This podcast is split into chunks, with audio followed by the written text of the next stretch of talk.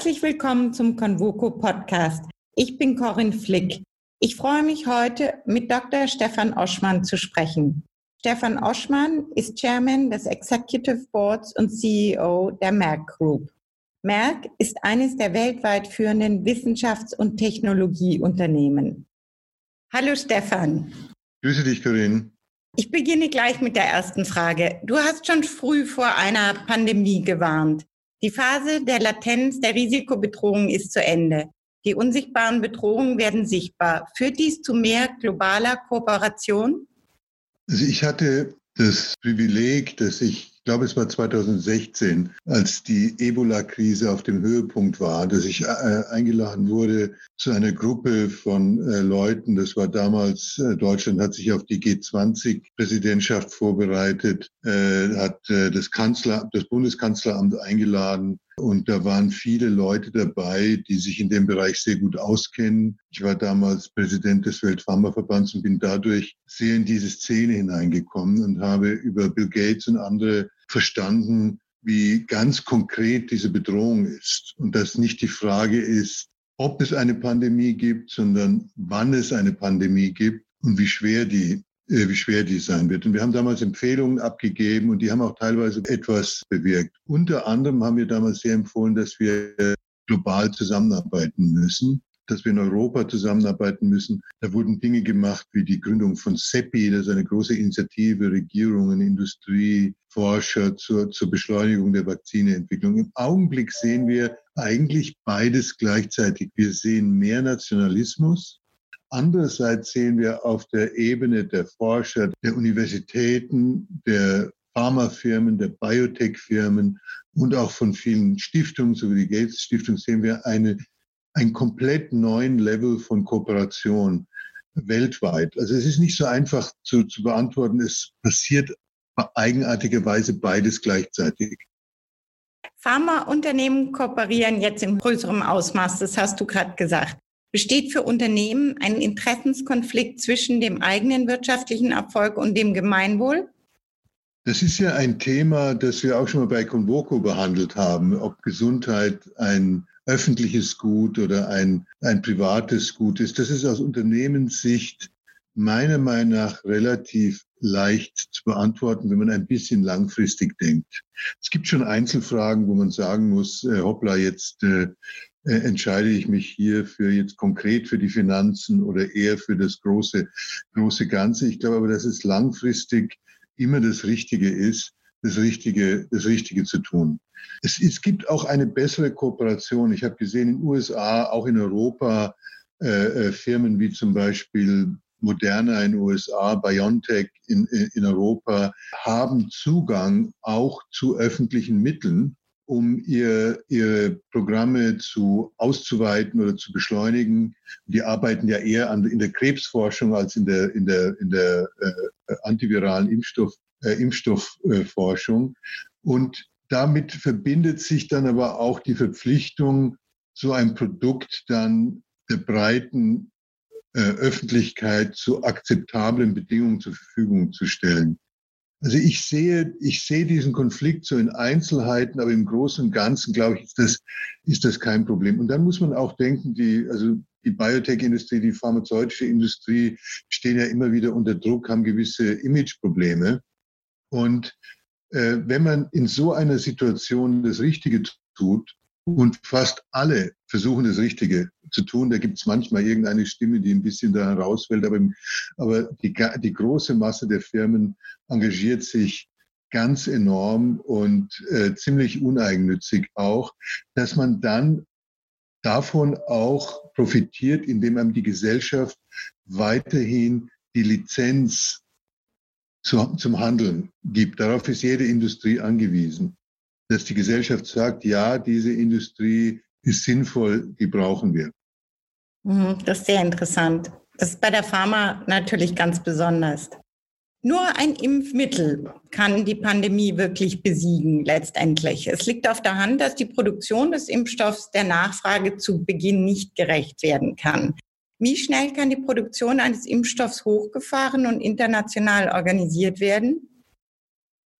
Darf ich dazu ein klein bisschen technisch werden, sonst kann ich es nämlich nicht erklären. Bitte. Also traditionell ein Impfstoff, eine Impfstoffentwicklung, die sehr schwierig ist, dauert mindestens sieben Jahre. Das heißt, man muss das sogenannte Pathogen sehr genau charakterisieren. Traditionell werden Impfstoffe gegen Viren so hergestellt, dass das Virus inaktiviert wird. Also das ist dann tot kann man nicht sagen, da ein Virus nicht lebt, aber es ist nicht mehr nicht mehr äh, infektiös, aber es ist weiterhin, es löst weiterhin eine Immunantwort aus oder es wird attenuiert, also abgeschwächt. Äh, das ist äh, ein relativ, eine relativ komplexe Verfahren. Man ist ein komplexes Verfahren. Man ist in der letzten Zeit dazu übergegangen, dass man dann einzelne Bestandteile bei Viren, die eine Hülle haben, aus dieser Hülle nimmt, die dafür sorgen, dass der Körper dann eine Immunantwort gibt, aber die keine Krankheit auslösen. Auch das ist ziemlich komplex und ziemlich langwierig. Und beides ist in der Produktion sehr aufwendig. Diese Impfstoffe müssen in der Zellkultur produziert werden, also in großen biotechnologischen Anlagen, die müssen gebaut werden. Das dauert eine, das dauert eine ganze Weile, das muss validiert werden. Jetzt gibt es ganz neue Entwicklungen. Und das sind diese Firmen, die ich vorhin erwähnt habe, also zum Beispiel Moderna in den USA, BioNTech in Deutschland, CureVac in Deutschland, führend auf der Welt. Das nennt sich mRNA oder Messenger RNA. Das ist eine Technologie, wo ich gar nicht mehr dieses Pathogen nehme, sondern wo ich eine Art Botenstoff synthetisiere, also künstlich herstelle. Und dieser genetische Botenstoff wird dann anstatt eines Impfstoffs gegeben und bringt den Körper dazu, selbst ohne jemals dieses Virus gespürt, in Anführungsstrichen zu haben, Antikörper auszudrücken. Das ist aber eine sehr revolutionäre und neue Technologie. Und äh, wir haben jetzt von äh, die drei Firmen sind bereits in der Klinik, also machen Versuche in Menschen. Äh, und wir haben äh, gerade vorgestern von Moderna die ersten Daten gesehen, die ich für sehr vielversprechend für sehr vielversprechend halte. Aber wir müssen bedenken, Impfstoffentwicklung ist etwas Komplexes und wir können uns nicht wirklich darauf verlassen. Und wenn wir, selbst wenn wir einen Impfstoff haben, so wie du gesagt hast, muss der hergestellt werden. Äh, was mich dabei ähm, ermutigt ist, dass viele Regierungen, die deutsche Bundesregierung ist da auch sehr aktiv, da jetzt versucht, alle möglichen Player zusammenzubringen. Und das ist so ein bisschen wie in der Autoindustrie auch. Man kennt die Automarken, aber in Wirklichkeit, äh, die, die eigentlichen Autofirmen bauen die Dinge zusammen, die andere gebaut haben und vermarkten das dann. Und wir sind sehr stark, zum Beispiel als Merck in diesen Geschäften, dass wir solche Anlagen und die Prozesse darin äh, definieren und die dann an Biotech- und äh, Pharmafirmen verkaufen. Da gibt es jetzt zum Beispiel nächste Woche ein Roundtable im Gesundheitsministerium dazu und das passiert in vielen anderen Ländern auch. Also meine Vorhersage ist, äh, dass es gar nicht einfach sein wird, da die Kapazitäten aufzubauen, dass aber viel mehr passiert als jemals zuvor. Und dann müssen wir auch bedenken, so ein Impfstoff wird nicht sofort in 100 Millionen oder Milliarden Menschen eingesetzt werden können. Das ist äh, äh, auch, äh, Impfung ist eine sehr sichere Technologie meistens, aber sowas muss gut getestet werden. Und wir werden am Anfang, wenn wir einen Impfstoff haben, das erst nur in Hochrisikopatienten, Klinikpersonal und sowas einsetzen können. Also das wird eine Weile dauern, bis der sogenannte Ramp-up stattfindet. Äh, und äh, ich glaube, dass die Herausforderungen da sind, aber dass die, wie soll ich sagen, die politische Komponente dabei gar nicht so wichtig ist. Machst du dir über die gerechte Verteilung zwischen den Staaten Sorgen? Ja, da machen sich, äh, da machen sich viele Leute Sorgen und äh, ich hatte es ja vorhin erwähnt, das sind die Länder in der Welt, die äh, große Impfstoffkapazitäten haben, also die, die Impfstofffirmen und Produktionskapazitäten haben. Das sind die USA, das ist Indien, das ist Frankreich, das ist Großbritannien. Die zeigen der, dem Rest der Welt schon, dass sie erwarten, dass sie als Erste drankommen. Also da gibt es da gibt es schon einiges an, Diskussions, an Diskussionsbedarf. Und äh, ich, äh, ich weiß auch nicht, ich bin so durch die, in der letzten Zeit hatte ich zwei Themen quasi als Mantra. Das eine war Pandemic Preparedness und das andere war europäisches Innovationsökosystem. Und äh, ich will da jetzt nicht angeben, aber ich glaube, so ganz daneben lag ich nicht damit. Das, das sehen jetzt viele Politiker und viele Entscheidungsträger, dass wir sowas bei uns haben müssen, auch gerade in so einer Krisen, in so einer Krisensituation. Die WHO bemüht sich da sehr, aber äh, die, da sind die, die, die Möglichkeiten begrenzt. Wer sehr viel macht, ist die Bill Melinda Gates Foundation. Ähm, dann äh, gibt es eine Institution, Institution, die heißt Gavi. Über SEPI habe ich schon gesprochen diese drei zusammen, zusammen mit der Industrie und einigen Regierungen, die EU-Kommission oder die, die EU hat äh, ein, ein großes äh, äh, Programm da aufgelegt. Äh, die wollen dafür sorgen, dass uns das gelingt und da kann man vorsichtig optimistisch sein. Mhm. Du hast die WHO äh, erwähnt. Ähm, ein kleiner Exkurs. Glaubst du, die WHO hat ausgedient? Nein, überhaupt nicht. Ähm, ähm, Kritik an der WHO ist durchaus berechtigt und das hat überhaupt nichts mit Verschwörungstheorien zu tun. Äh, eine Reform der WHO kann man äh, berechtigt einfordern. Äh, ich habe selbst mal als, als junger Mensch für die WHO äh, gearbeitet und die WHO war früher in dem Bereich Pandemien äh, sehr kompetent und sehr fokussiert. Mein persönlicher Eindruck ist, dass die WHO in den vergangenen Jahren äh, sich zu wenig zu wenig priorisiert hat bei den Themen, die sie, die sie annimmt. Und die WHO muss hat auch diese quasi technische Aufgabe einer Art Weltseuchenpolizei äh, und muss sich da sehr stark digitalisieren und vernetzen. Es gibt sehr gute Leute bei der WHO. Das Budget ist klein. Die Tatsache, dass die USA da jetzt auch noch aus der Finanzierung aus, äh, ausgestiegen sind, ist äh, ist, ein, äh, ist ein, ein Problem. Also ich glaube, dass wir eine verbesserte und gestärkte WHO äh, brauchen und äh, nicht die WHO abschaffen sollen. Das wäre in der jetzigen Situation ein, ein, ein gravierender Fehler. Grundsätzlich brauchen wir mehr globale interdisziplinäre Vernetzung und Kooperation im Gesundheitssektor. Ähm, Pandemien ganz klar. Viren kennen keine Grenzen brauchen wir mehr Public-Private Partnerships wie die Innovative Medicines Initiative zwischen der EU und der europäischen Pharmaindustrie? Also diese IMI genannte Initiative ist sehr, sehr erfolgreich. Ähm, das ist ein System, in der sowohl die EU wie auch die Firmen, äh, in das sie Ressourcen hineingeben, hauptsächlich im sogenannten präkompetitiven Feld, also bei der bei der Grundlagenforschung und der Output ist, äh, ist hervorragend. Wir hatten vor zwei, drei Jahren da ein, ein, ein Event in Brüssel, wo wir Bilanz gezogen haben und das ist ganz, ganz, ganz, es gibt so viele Beispiele für gute Public-Private Partnerships. Ich hatte in meiner Laufbahn die Gelegenheit vor ganz langen Jahren, als ich in einer ganz anderen Firma gearbeitet habe, wo es ein wirklich visionären CEO gab, der selbst der Wissenschaftler, ein, ein eminenter Wissenschaftler war, der, der äh, erkannt hat, dass, sein, dass diese Firma damals ein Produkt hatte, mit der man eine Krankheit, die Flussblindheit, in Afrika ausrotten kann. Und, und der hat damals mit der WHO das erste Public-Private Partnership äh, in, im Gesundheitsbereich gemacht. Und das war enorm erfolgreich.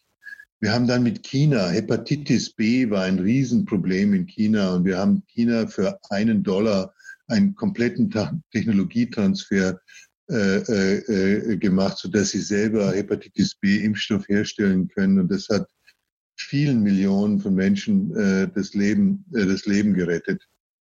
Äh, ich könnte viele andere Beispiele bringen. Es gibt auf der Seite von NGOs Kritik an solchen Partnerschaften. Ich habe das nie verstanden. Ich habe selber im öffentlichen Sektor gearbeitet und arbeite seit langem in der Industrie. Und ich kann so diese gegenseitige Abneigung, die, die da von beiden Seiten besteht, überhaupt nicht verstehen. Es ist eine sehr gute Strategie zu sagen, wir kommen aus unterschiedlichen Bereichen, wir sehen sehr viele Dinge unterschiedlich, aber hier gibt es ein Problem und wenn wir uns zusammentun, können wir das lösen. Und das erzeugt dann auch Vertrauen unter solch ganz unterschiedlichen Partnern. Wir können ja auch mal an Klimawandel denken. Zum Beispiel, da ist es ja auch wichtig, dass die verschiedenen Sektoren, öffentlicher Sektor, die Industrie und die Investoren zusammenkommen, um Innovationen zu beschleunigen. Hilft die Krise dazu? Hast du Ideen, wie man diese Innovation beschleunigen könnte?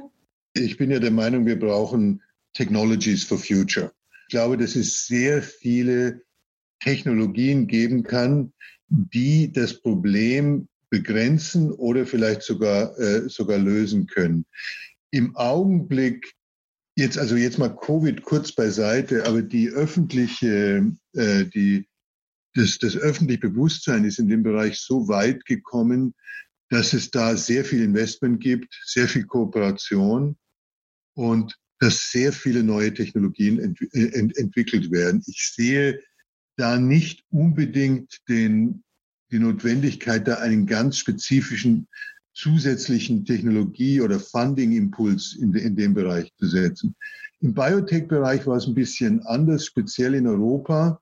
Und da ist für mich diese Krise, es ist äh, äh, für mich so interessant zu sehen, welch starkes um Umdenken da stattfindet. Wie auf einmal Forscher in den Mittelpunkt der öffentlichen Aufmerksamkeit drücken. Die große Mehrheit der Bevölkerung ist auf einmal sehr, sehr interessiert an medizinischer Forschung. Und auf einmal verstehen Menschen, dass es sinnvoll ist, so eine Struktur in einem Land oder in einer Region, so wie der EU, äh, zu haben und, das, und dass das etwas Wertvolles ist.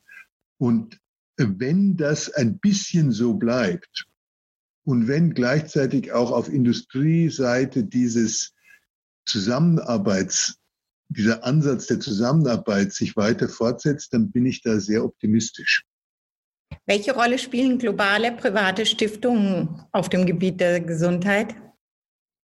Also die, äh, die, die Bill und äh, Melinda Gates Foundation spielt eine, eine extrem wichtige Rolle. Äh, die Gates Foundation hat es eben geschafft, ähm, ein, ein soziales Modell aufzubauen, in dem man aber Managementmethoden verwendet. Ähm, und äh, ich finde, die Arbeit der Gates Foundation ist ganz, ganz hervorragend. Sowohl das, was sie direkt machen in Bezug auf Finanzierung und Durchführung von Projekten, wie auch dort, wo sie diese Partnerschaften erzeugen. Wir haben zum Beispiel, ich wurde von Gates angesprochen vor knapp zehn Jahren für, äh, für das Thema Neglected Tropical Diseases. Das sind so zehn, gut zehn Krankheiten, die sehr viel Probleme, hauptsächlich in Afrika, aber auch anderswo machen. Und da hat er einfach dann, hat Bill Gates zehn, ich glaube, wir waren zehn CEOs von unterschiedlichen Firmen äh, zusammengebracht und jeder dieser CEOs hat dann quasi eine Krankheit in Anführungsstrichen adoptiert. Und wir haben extreme Fortschritte gemacht. Also meine Firma bekämpft die Bilharziose, Schistosomiasis. Ähm, wir geben da im Jahr irgendwas, sagen wir mal, knapp 50 Millionen Euro äh, dafür aus, arbeiten mit der WHO zusammen. Und das wird alles von, äh, von Gates, das wurde von Gates angestoßen und, äh, und, und wird weiterhin von Gates koordiniert. Jetzt in Covid hat Gates zwei Accelerators gemacht, ein, ein Impfstoff-Accelerator und ein äh, Accelerator für antivirale Medikamente. Und da bringt er einfach alle Leute zusammen. Und wenn Gates ruft, äh, dann kommt man. In der Convoco-Edition zum Thema Gemeinwohl schreibst du, der beste Weg, den Schutz unserer eigenen Gesundheit dauerhaft zu gewährleisten, ist die Sorge um die Gesundheit aller anderen.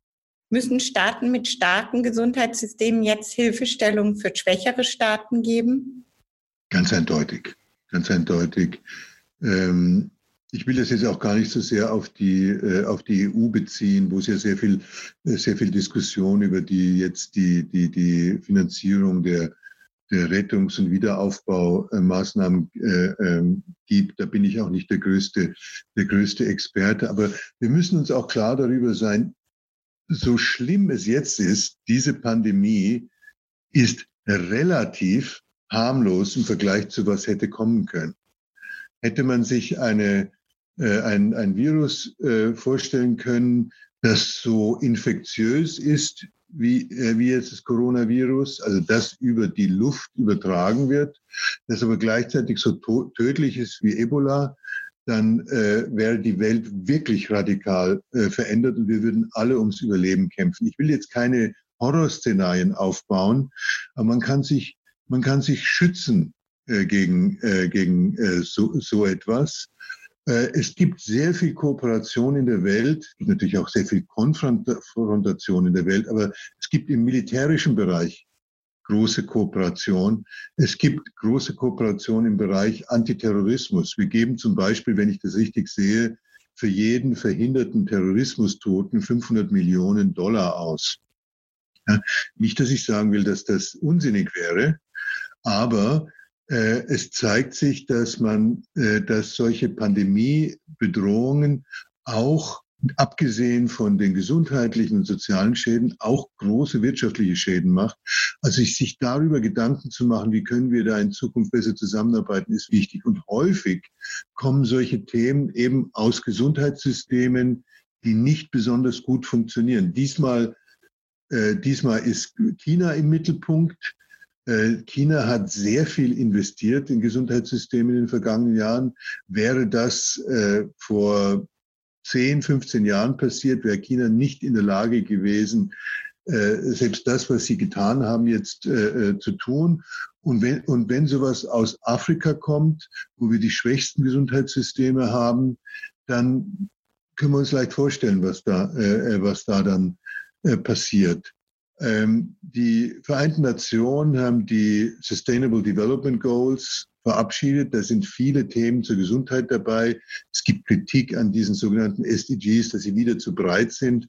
Aber im Großen und Ganzen sind die ganz in Ordnung. Da ist dieses, äh, dieses, äh, dieses Konzept drin von Universal Health Coverage. Also wir müssen dafür sorgen, dass die medizinischen Grundbedürfnisse in wo auch immer möglich in der Welt und immer noch immer weiter einigermaßen durch öffentliche und eine Mischung aus öffentlichen und privaten äh, Systemen bedient werden. Und da gibt es noch viel Arbeit vor uns. Also werden globale Verantwortungsbereiche von der Weltgemeinschaft jetzt anerkannt? Ja, was ist die Weltgemeinschaft zurzeit? Das ist ganz, äh, das ist ganz schwierig. Also wir, wir sehen, dass, äh, dass es diesen Konflikt zwischen USA und China gibt. Äh, äh, wir, wir sehen, dass die EU in sich viele, äh, viele Friktionen hat. Wir sehen dann, dass Indien auch eine ganz eigene, eigene Rolle spielt. Ähm, also ich weiß nicht im Augenblick, wer die Weltgemeinschaft vertritt. Wir haben eben über die WHO gesprochen, die wäre da eigentlich das, äh, die, die ideale Plattform, das funktioniert auch nicht ganz. Also da müssen wir eine, da müssen wir, glaube ich, pragmatisch denken. Wir müssen uns einerseits um uns selber kümmern. Das kann meiner Meinung nach nur auf europäischer Ebene äh, funktionieren. Und wir müssen andererseits prinzipienorientiert für globale Zusammenarbeit kämpfen. Wie wird sich unsere Gesellschaft durch die Krise verändern? Was ist deine größte Befürchtung? Was ist deine größte Hoffnung? Also meine, ich fange mal mit der größten Hoffnung an. Äh, ich hoffe, dass dieses äh, Gefühl der Zusammengehörigkeit, dieses Verständnis, dass wir alle voneinander abhängen, dass wir das ein bisschen, äh, ein bisschen bewahren können. Meine Sorge gilt allgemein der makroökonomischen Entwicklung. Ähm, ich, äh, ich sehe, wir, sehen diese große Staatsverschuldung, die ja im Augenblick dadurch, äh, oder die, die, die Mittel werden dadurch äh, gewonnen, dass Geld gedruckt wird, in Anführungsstrichen. Ähm, die, das muss irgendwann mal bezahlt werden. Wenn wir sehr viel Glück haben, gibt es wieder sehr viel Wirtschaftswachstum und ähm, wir können damit einiges lösen. Aber ich glaube, dass es dann äh, nachdem wir durch diese Krise einigermaßen durch sind, hoffentlich, dass es dann doch sehr viel Verteilungsdiskussion gibt. Und ich merke, dass da alle möglichen radikalen Kräfte aus allen möglichen Ecken, Ecken ganz äh, meiner Meinung nach äh, negative, äh, negative Vorschläge machen. Und äh, irgendwie entwickeln sich manche Menschen immer mehr Richtung Taliban. Also ich sehe äh, rechte Taliban, linke Taliban, äh, religiöse Taliban und ich weiß nicht was. Davor habe ich ein bisschen Angst. Stefan, ich danke dir für dieses Gespräch. Ich danke Ihnen fürs Zuhören und grüße Sie herzlich. Ihre Corinne Flick.